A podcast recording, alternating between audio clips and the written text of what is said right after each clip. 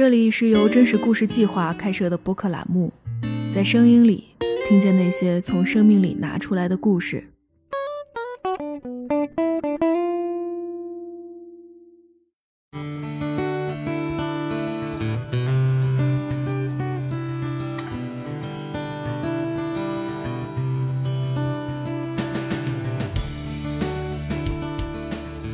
大家好，这里是真故电台，我是值班编辑瑞雪。前不久，我认识了一位曾经在流量爱豆身边工作过的人，他叫西西，在娱乐公司做了两年的艺人宣传。这是一份许多人，尤其是追星女孩、男孩们梦寐以求的工作。在大众眼里，做这份工作意味着你可以和娱乐圈打交道，接触许多明星。掌握着外行人好奇又无处知晓的行业秘密和八卦，在娱乐圈聚光灯的笼罩下，不只是明星本人，明星工作人员的生活看上去也十分光鲜亮丽。但是，西西在进入这个行业后，发现一切都跟自己想象的不太一样。骄傲和满足的时刻也是有的，但他更多的在这份工作中感到疲惫和焦虑。前不久，西西离开了之前的公司，我很好奇他的经历，于是和他聊了聊他的工作以及他离开的原因，也谈到了那些不为人知的行业真相。应受访者的要求，我们对他进行了变声处理。Hello，西西，请先跟大家打一个招呼吧。我是一个曾经在娱乐公司待过近两年的负责艺人宣传的人，今年二十五岁，从毕业以后就一直在娱乐公司打交道，曾经带过一些粉丝破千万的男 idol，流量型的，还有一些话题舆论度比较高的女 idol，现在已经离职。其实我今天是作为一个粉丝身份来跟在娱乐圈工作过的行内人进行对谈嘛，因为像我们在追星的时候就会想说，以后想去娱乐圈工作，比如说做艺人宣传什么的，这样的话追星就会很方便。所以你之前也是有过追星经历的吗？我之前是有一些追星经历的，但是这个不是我说我一定要进入一个娱乐圈去工作的一个动力，应该不算。我主要是因为机缘巧合才会进入这一行工作，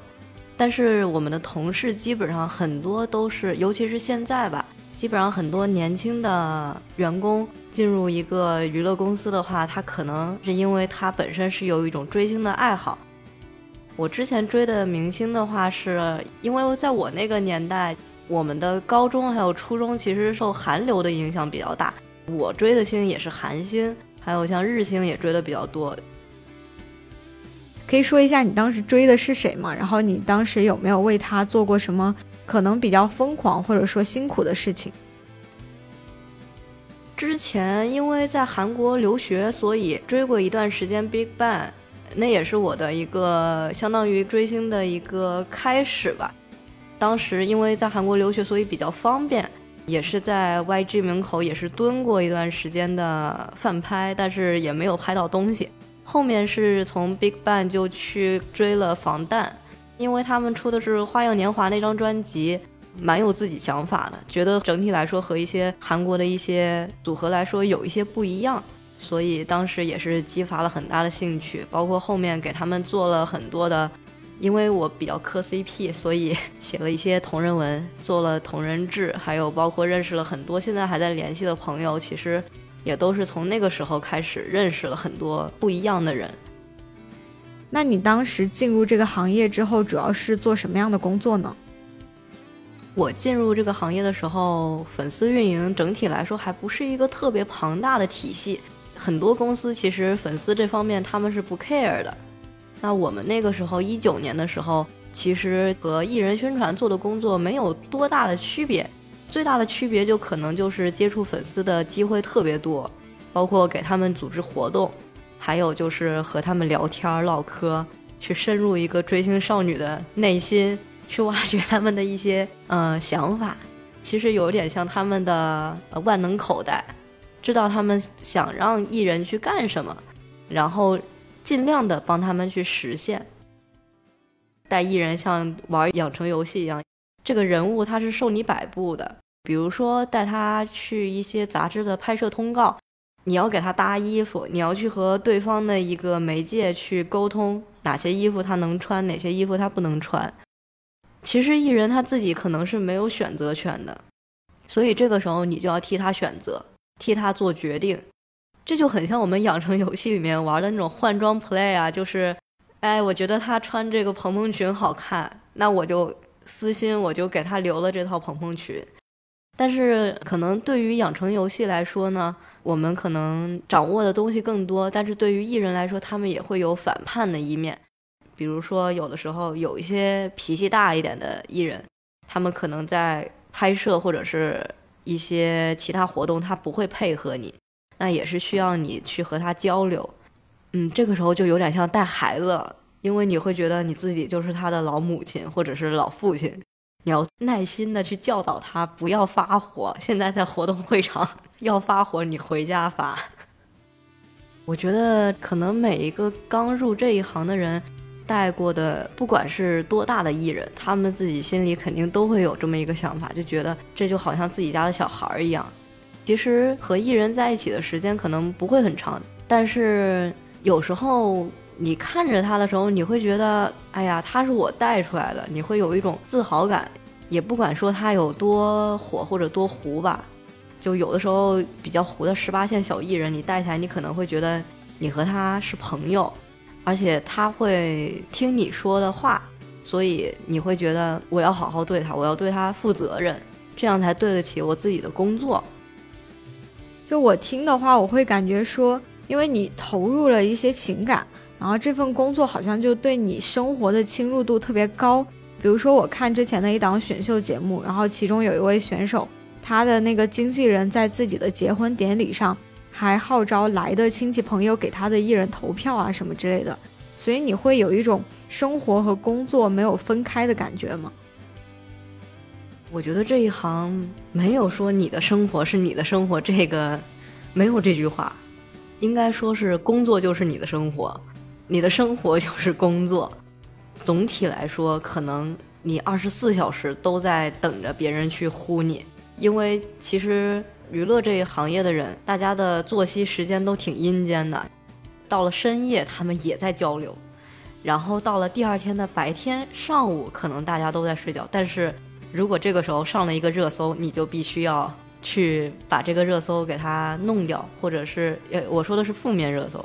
正面热搜的话，那你可能就要看一下实时监控一下它的动态。所以说，这个工作其实我觉得对于一个人来说，更多的是考验这个人的体力和耐力吧。你必须要有非常充沛的一个体力，你才可以说你保持你每天都是时时刻刻都觉得你是精神，包括你是一个非常清醒的状态。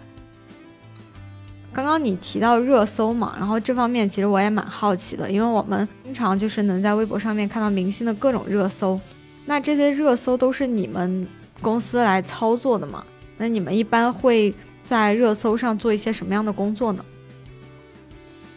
热搜池子其实是一个非常大的池子，每天我们看的热搜，它底下的一个预备热搜池里面滚动的字幕条可能有两百到三百这个样子。其实目前来说的话，我觉得没有一家公司可以不眨眼就买一个热搜的三榜或者六榜。那除非是特别大的公司，他可能愿意说和新浪谈合作，说，哎，我今天我想买一个商业的三位或者是六位。像我曾经从业的一个普通的，我们一个普通的小公司来说，我们必然不会花一个几万块钱甚至十几万块钱。去买一个热搜，那这个时候我们只能用我们的最少的一个预算去完成我们最高的目标，那就需要我们冲热搜，就是我们行内人可能会说的冲热搜。那冲热搜怎么冲？就是基本上就是和粉丝一定要打好招呼，然后在同一个时间点，我们可能会花钱找一些营销号，就是我们大家最喜欢看的那些什么金威啊、红威啊，去做一个投放。甚至我们还要卑微的把这个文案写好了以后给他们，告诉他们哥哥，你帮忙冲一下好吗？哥哥，你现在有时间吗？冲一下吧。还有就是要跟粉丝打好关系，一定要跟粉丝说好了，我们要几点开始冲，我们要带哪个话题，你们最好带一些视频，还有包括图。那段时间确实钻研一个微博的热搜，每周都在钻研吧，因为它的一个热搜的机制，其实过几个月它可能就会变一次。那你肯定要钻研这个热搜的机制，然后你可以更好、更快的去上热搜。当时我们的团队冲热搜其实也挺疲惫的，很多时候他可能就在那个预备的热搜池里面停留在我们的第一位或者是第二位。然后慢慢的随着深夜到来，十一点半热搜截止，它就落了下去。第二天它就不见了，然后我们的老板就会说：“你们宣传一点用都没有。”印象当中有哪一次比较疲惫的冲热搜的经历吗？我觉得挺多的，因为作为一个艺人宣传部门的粉丝运营，基本上每天只要有活动就会冲热搜。当然，这要看这个活动大还是小。但是，一般大活动他们肯定就是希望去冲热搜。比如说，之前带的一个艺人呢，他一个商业活动，当天晚上是冲了热搜，也是和人家主办方也是聊好了。但是挺遗憾的，其实我觉得那一天天时地利人和，肯定会上的呀。但是就是没有想到，他就是在预备热搜池里，一直像一条死鱼一样滚在里面。一开始是一，我们还说稳了稳了，然后我就去洗脸了。等我洗完脸回来，它就已经掉到三，然后又往下落，一直往下落，一直捞都捞不起来。然后那个时候我们才意识到，就是预备热搜池里面到底有多少的词条。我们其实只是像一个在洗衣机里面来回滚的衣物而已。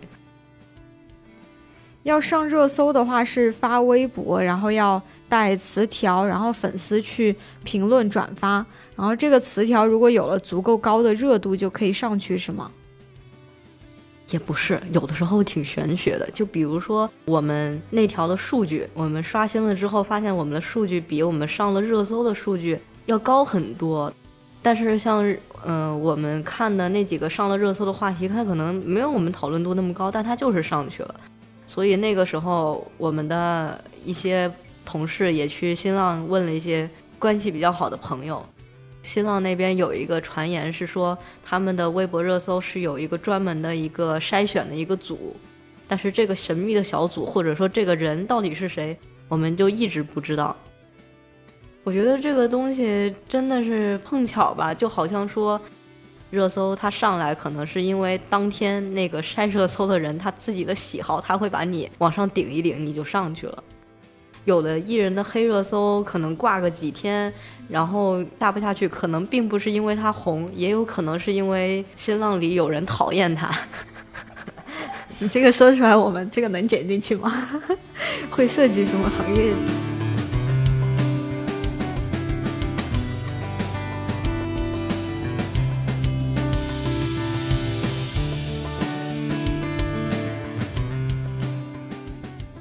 想跟你聊一下明星的人设问题，因为感觉现在明星立人设在娱乐圈还是挺普遍的，所以现在对于明星来说，立人设就是真的是一件很重要的事情，是吗？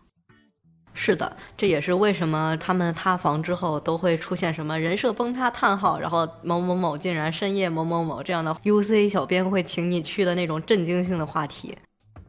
因为。总体来说，艺人肯定是经过包装之后，他才会呈现在人们面前的。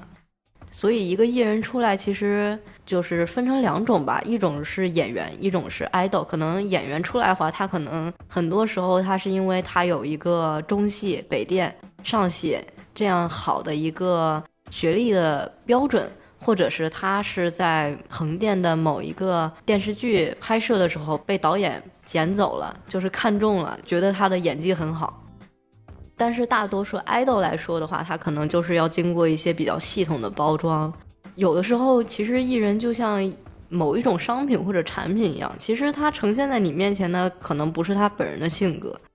我觉得现在的团队应该也都有点脑子了吧，就是不会说虚无缥缈的立一个和自己的 idol 完全不搭嘎的人设。比如说明明是一个什么性格比较温柔的男生，非要给他立一个猛男人设，我觉得这是不可能的。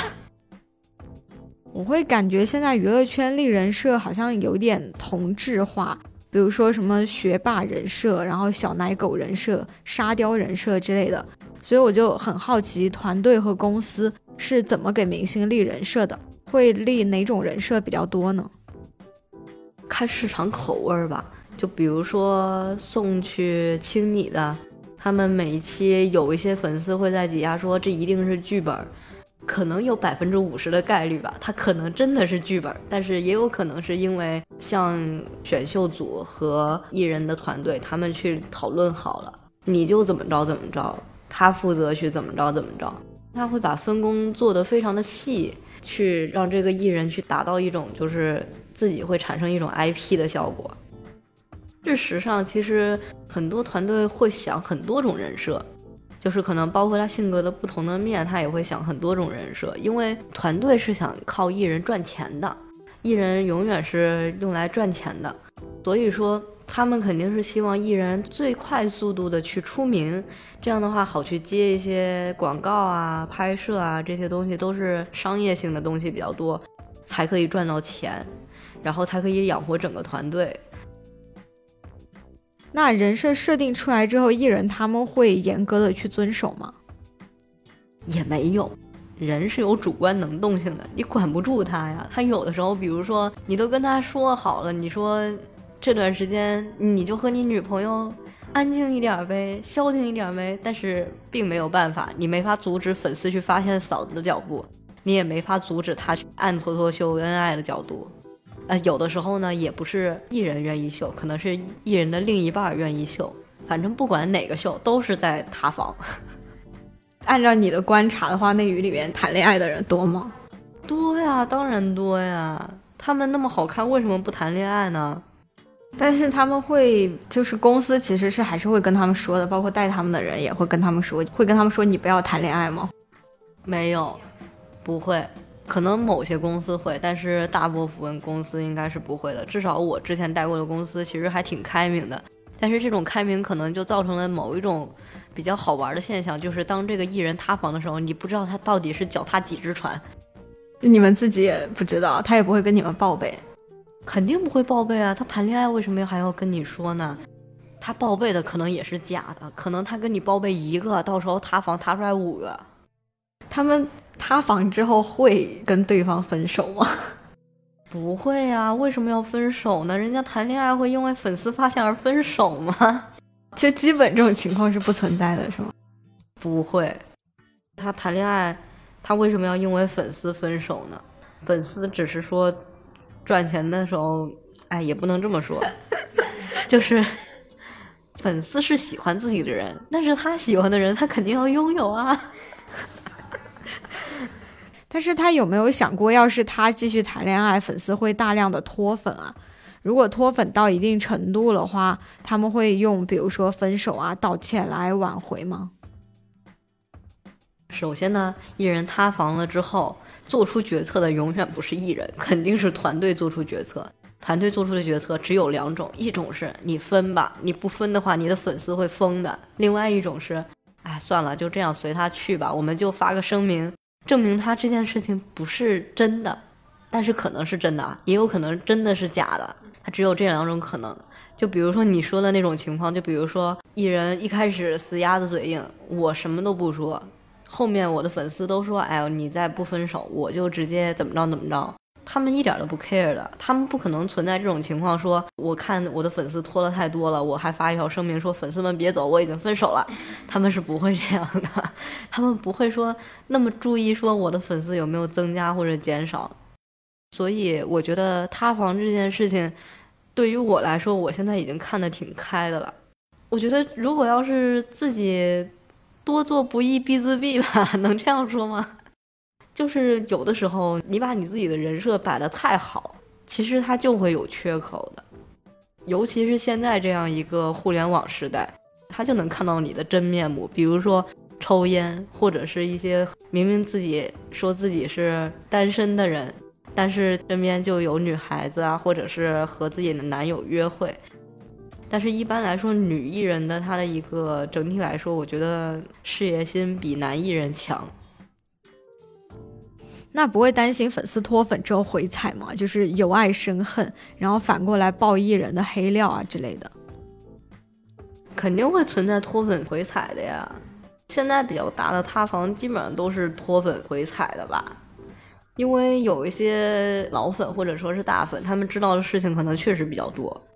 那他们的脱粉回踩，其实对于粉圈来说，有一些是毁灭性的操作。我不否认，作为一个粉丝来说，我觉得挺爽的。但是可能对于团队来说，我的心是哇凉哇凉的，因为谁愿意看到你把那么多的秘密爆出来呢？粉丝最知道怎么对付粉丝了。他肯定是知道说，哎，我踩你哪个痛脚，你你最难受，那我就去报那个最难的那个。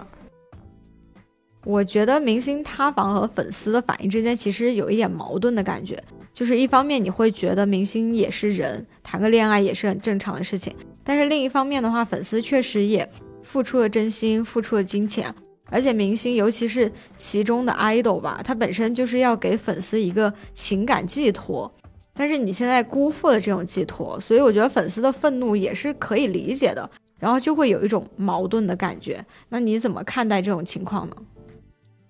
艺人塌房其实是属于是粉丝他本身也没有说把自己和艺人的一个关系就是去没有想得太清楚吗？对，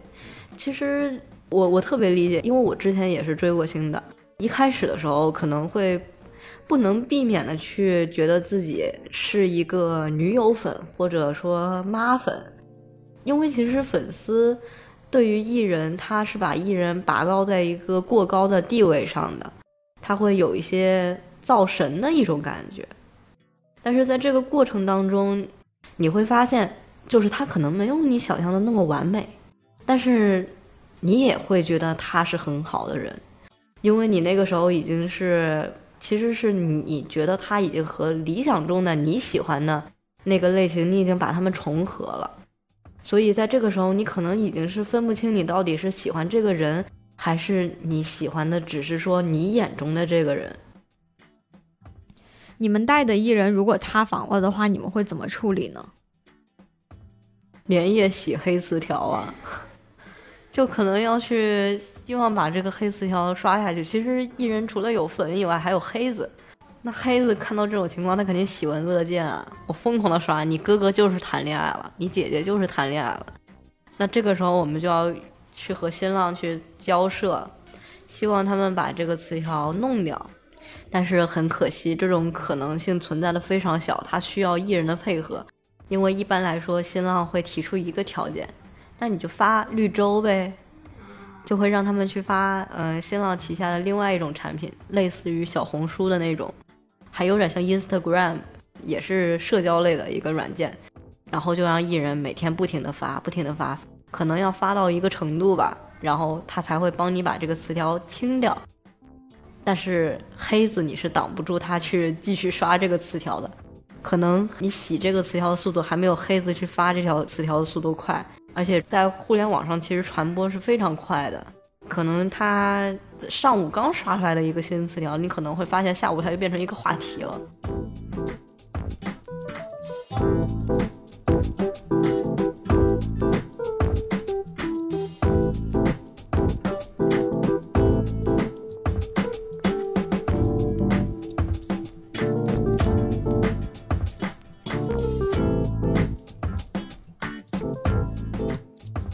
有一个问题我还挺好奇的，就是艺人他们的社交账号上的东西都是他们自己发的吗？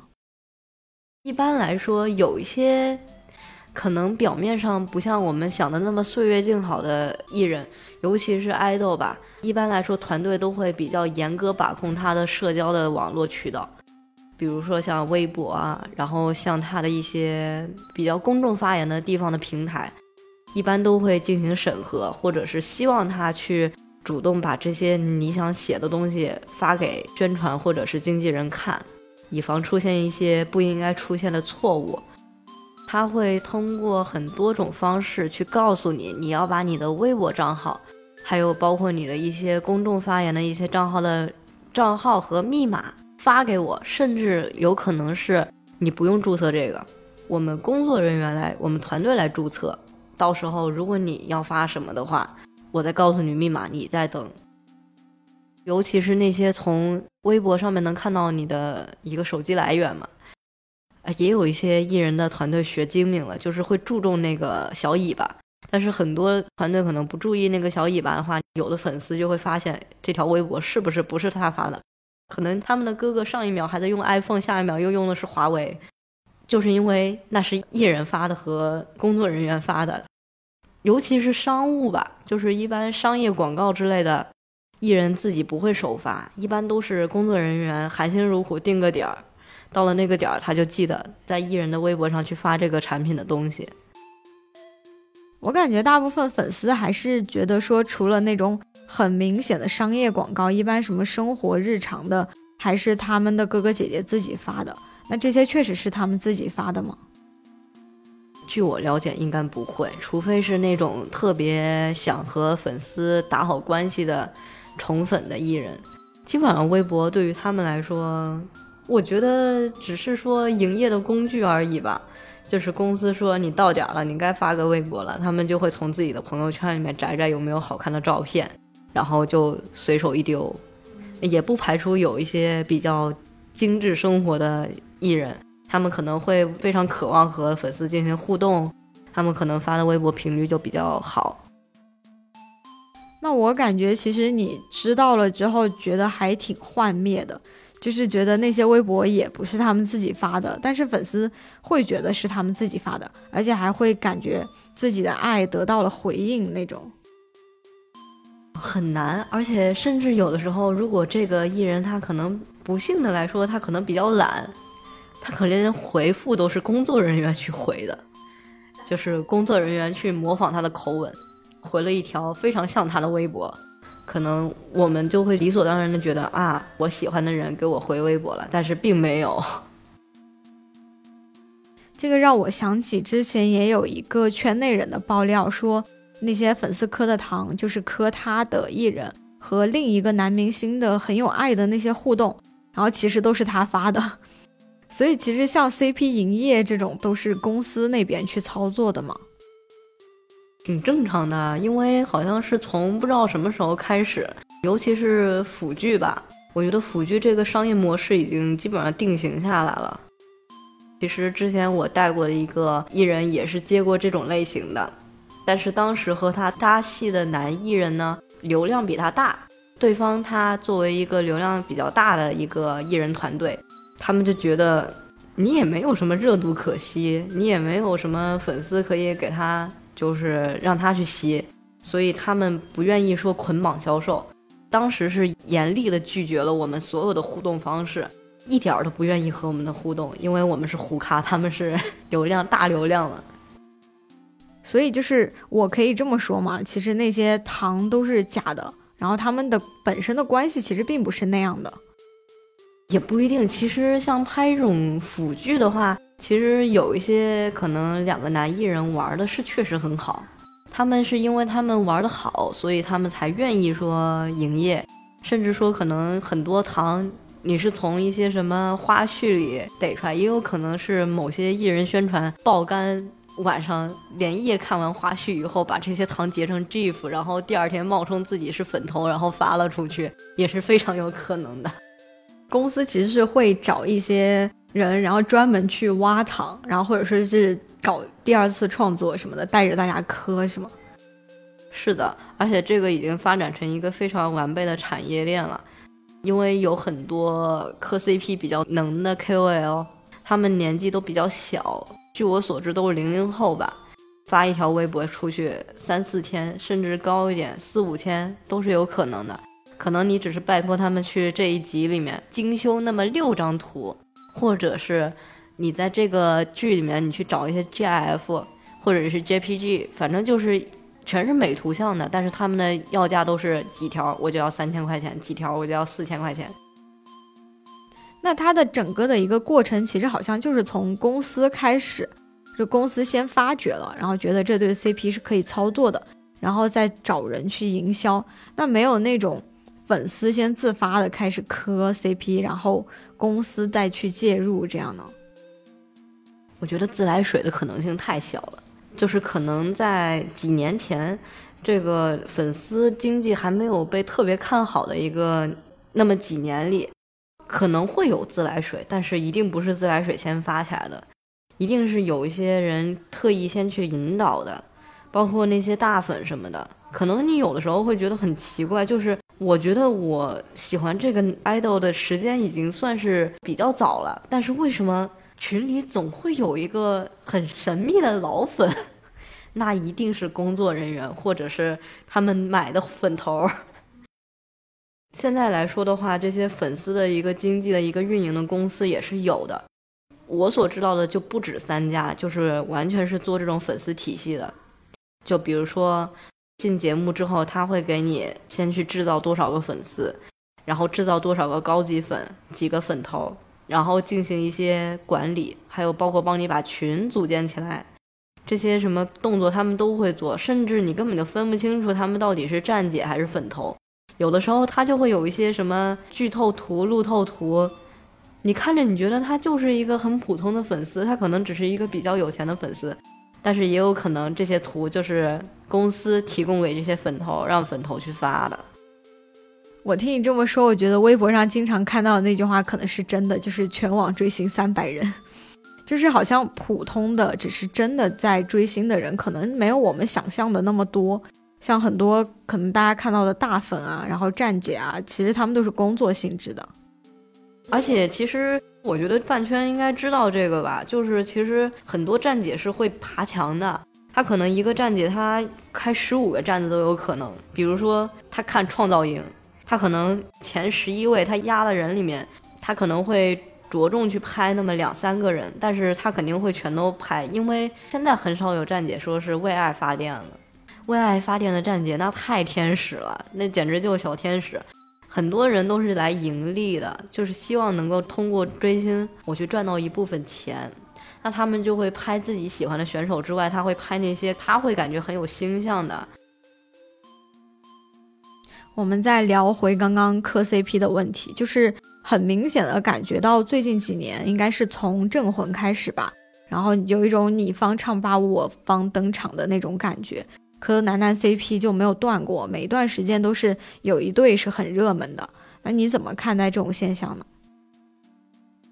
我觉得可能是因为整体来说，腐女现在低龄化太严重了。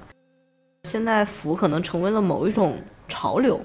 在这种文化的环境的影响下，他们觉得可能看腐剧对于他们来说，就只是说跟风从众心理，或者说是他觉得好看。因为有两个帅哥谈恋爱，谁不愿意看？两个美女谈恋爱，其实大家都愿意看。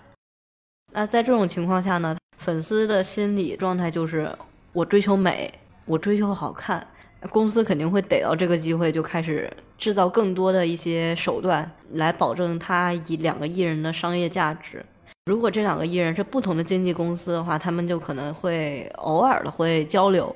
就是是不是需要我们一起去搞一些让一些粉丝觉得激动的图，或者是我们去在剧播的时候，一般都是在剧播剧的时候，然后他们就会做出很多种互动，包括什么微博啊，然后一些什么图啊，都是就是从各种手段来告诉你他们是真的，但是其实不是真的，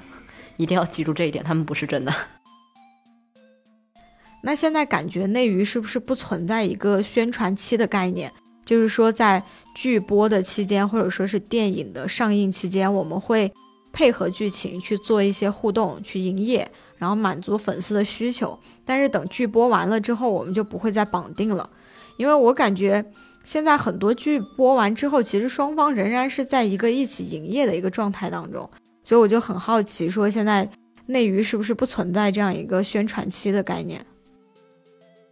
内娱是存在宣传期的，但是可能这个宣传期拉的比较长，有一些它可能就是它会持续营业，还有一些其实是粉丝自己臆造了，他会一直觉得是真的，所以他会从他们俩的一些细枝末节的地方疯狂的去挖掘一些糖。其实对于团队来说，其实这种现象挺好的呀，因为他会觉得至少他还有热度啊，就粉丝一直都在。愿意去磕你，那说明粉丝他自己就是他就喜欢这一段，所以他愿意为他们花钱。那我这个时候我再趁机去推一些我的一些东西，不是更好？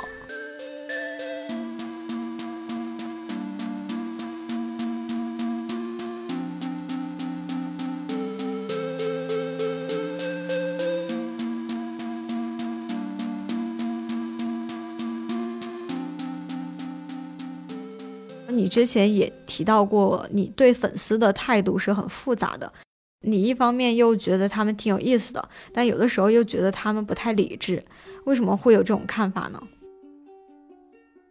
因为以前自己也是一个粉丝啊，当然知道一开始的时候，大家肯定是没有抱着恶意去去看一个人的。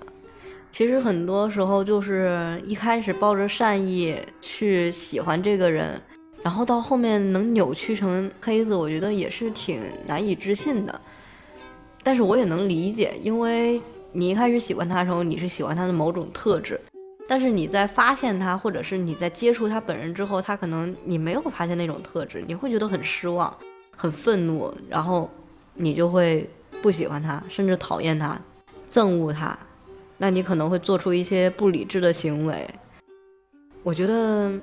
就是没必要说把艺人抬得太高。但是也不能把它放得很低，就是大家就是很普通的平等的关系。我看你的作品，然后我给你花钱，是因为我觉得你值得我花钱，而不是说，呃，因为他真的太高贵了，我需要说去匍匐在他的脚下，然后我才会给他花钱。没有这个的，你喜欢他是因为你欣赏他的特质，但是如果说你只是觉得。这个人吧，他就是在我心里，他像神明一样，或者说他是一个情绪的一个支柱。我觉得这不必要。我感觉你讲的这种是比较理想化的状态，但是现在根据我的观察，好像目前的情况并不是这样的，而且好像是不是有点偏离这条道路越来越远的感觉了？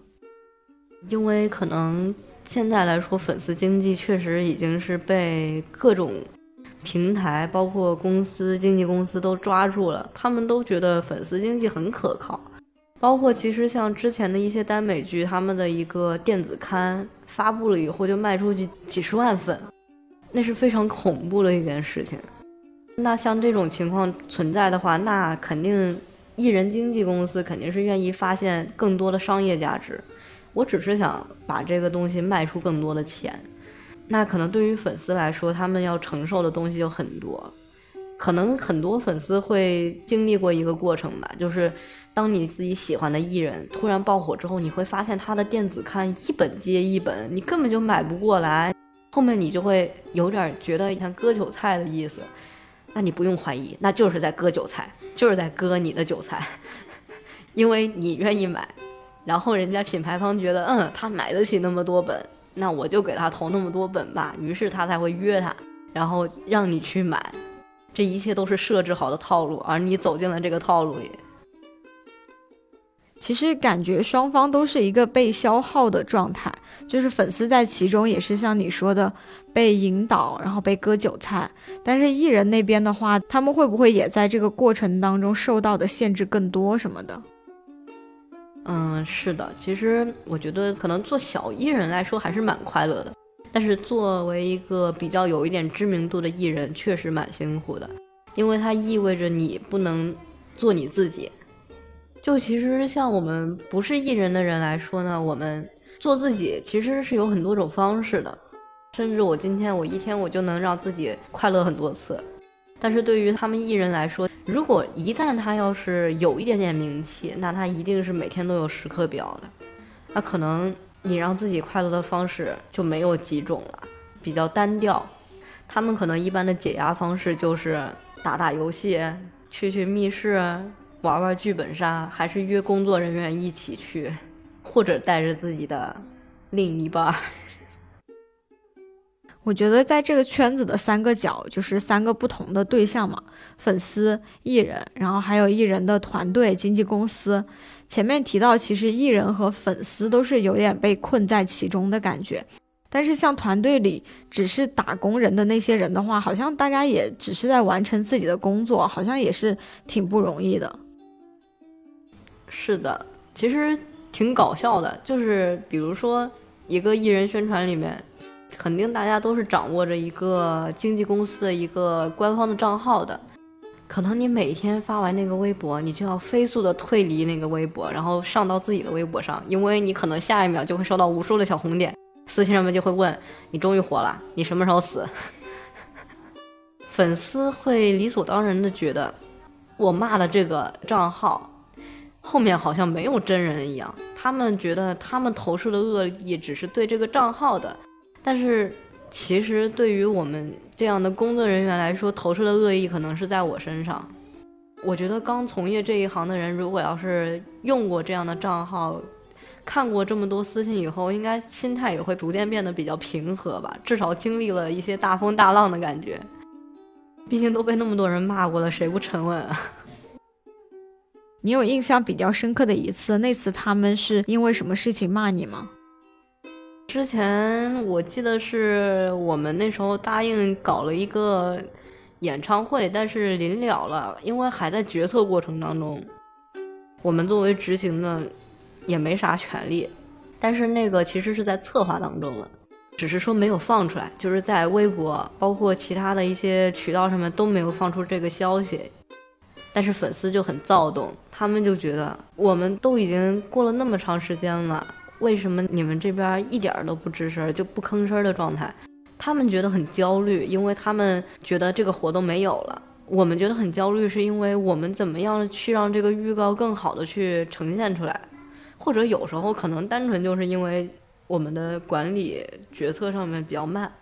也就慢了那么半天吧。可能你的私信里就很多人在骂你，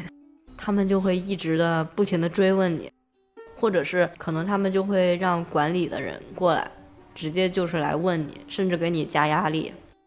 但是其实你加在我身上的压力，我也是做不到的。其实就是大家都是打工的，为什么为什么不能平和一点呢？那你现在也是离开了这个行业，是什么原因导致的呢？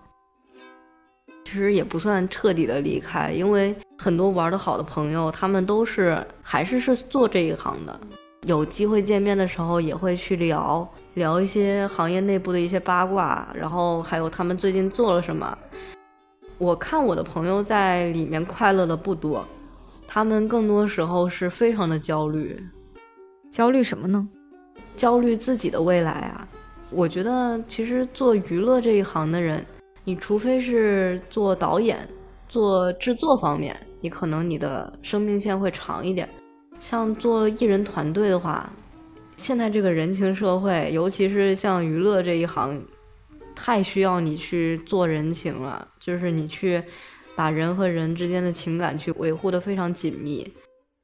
其实基本上大艺人的一些团队，他们已经内部已经是饱和了，他们是不需要去接收你一个新人，或者是你一个中级的人。那其他人，你只能通过各种手段，你去融入一个中型或者是偏大型艺人的团队。那你就需要你自己有门路啊！你要有敲门砖，你的敲门砖不是你的学历，不是你的其他东西，就是看你和这个老板熟不熟，你和他曾经是不是有过一起从业的那个经历，你能不能搭上他？你搭上这辆顺风车你就走了。那让你选择跳槽不再做艺人宣传的理由是什么呢？太累了，而且整体来说让我觉得我的心态没办法放得很好。之前因为做艺人这一行的话，就是需要你很长很长的精力，非常充沛的一个精力，去把每天过得都很紧张。尤其是像一些冲热搜的时候，因为时间比较多，那你可能一天都还挺焦虑的，就是那种焦虑的情绪让人觉得很不安。而且那个时候印象最深的就是因为很焦虑，所以脾气很暴，有的时候会伤害自己身边亲密的人，他会觉得。你怎么就变成这个样子了？你以前不是这样的，所以当时也是决定要离职的原因，也是有这么几方面原因吧，都有。还是因为就是没有过多的看到更多的属于自己的东西。其实这一行来说的话，成就感、满足感可能就来源于你带的小爱豆，或者你带的小演员，他上的剧，他可能一下子火了，你可能有那么一。一两天你会觉得挺快乐的，但是挺虚无缥缈的快乐吧，就是没有说那种发自内心的满足感。其实因为很多小艺人，他可能就轮到你这里的时候，他已经不知道走了多少工作人员了，他也不会和你交心，除非你是从素人开始带一个明星，可能他会跟你说一些掏心掏肺的话，但是你放心，过了两三年他也不会说了。那大家其实都是在一个工作当中。那对于艺人来说，他工作就是为了成名，赚更多的钱；对于你来说，就是赚更多的钱，就是大家都是为了赚钱。但是情感上，你就不会说你好像是陪伴他长大的，也没有。这也是为什么之前我觉得第一轮带的小艺人的时候，我觉得像带小孩一样，特别新鲜，什么事情都愿意给他们做，甚至还愿意倒贴钱给他们买东西。但是带了下一轮的时候，我就不愿意带了。反正大家就同事嘛，只是不同方面而已。从你入行到现在，其实你对这个行业的心态变化是很大的吗？是啊，是蛮大的。我觉得我是一个蛮热情的人。但是这一行，它可能属于一个内耗比较深的一个职业，会内耗你比较多。所以我当时其实我到后面，我觉得我已经不是热情的人，我是一个比较暴躁的人，就是我的性格产生了很大的一个变化，让我觉得我自己都有点受不了我自己，所以我就决定早一点抽离。其实之前也有说到，你最开始的话也是追星的。然后做完这份工作之后，不仅跳槽了，而且你现在也不追星了，这是为什么呢？嗯，我觉得一部分原因是我对明星没有那么多的幻想了吧。像以前追星的话，会觉得他是一个很有才的人，或者说他是一个很帅气的人。但是带了艺人之后，发现帅气是可以用化妆达到的，甚至整容。那有才也有可能是背后一些作词作曲的人、编曲，还有或者是编舞的人，他们可能更有才，只是他们没有站在这个舞台上进行一些展示，或者说灯光一直没有照到他们而已。也有有才的，确实很有才的艺人啊，那是很敬佩他们的，就是能在一个整体的一个商业化当中，还能把持自己的一个平衡，去达到自己一个内心的一个自洽。但是我接触过的都还蛮浮躁的，就是有一种自己的童年的梦想被敲碎的感觉吧。就像以前很小以前觉得某种东西很美，但是你长大以后发现它好像就是那样。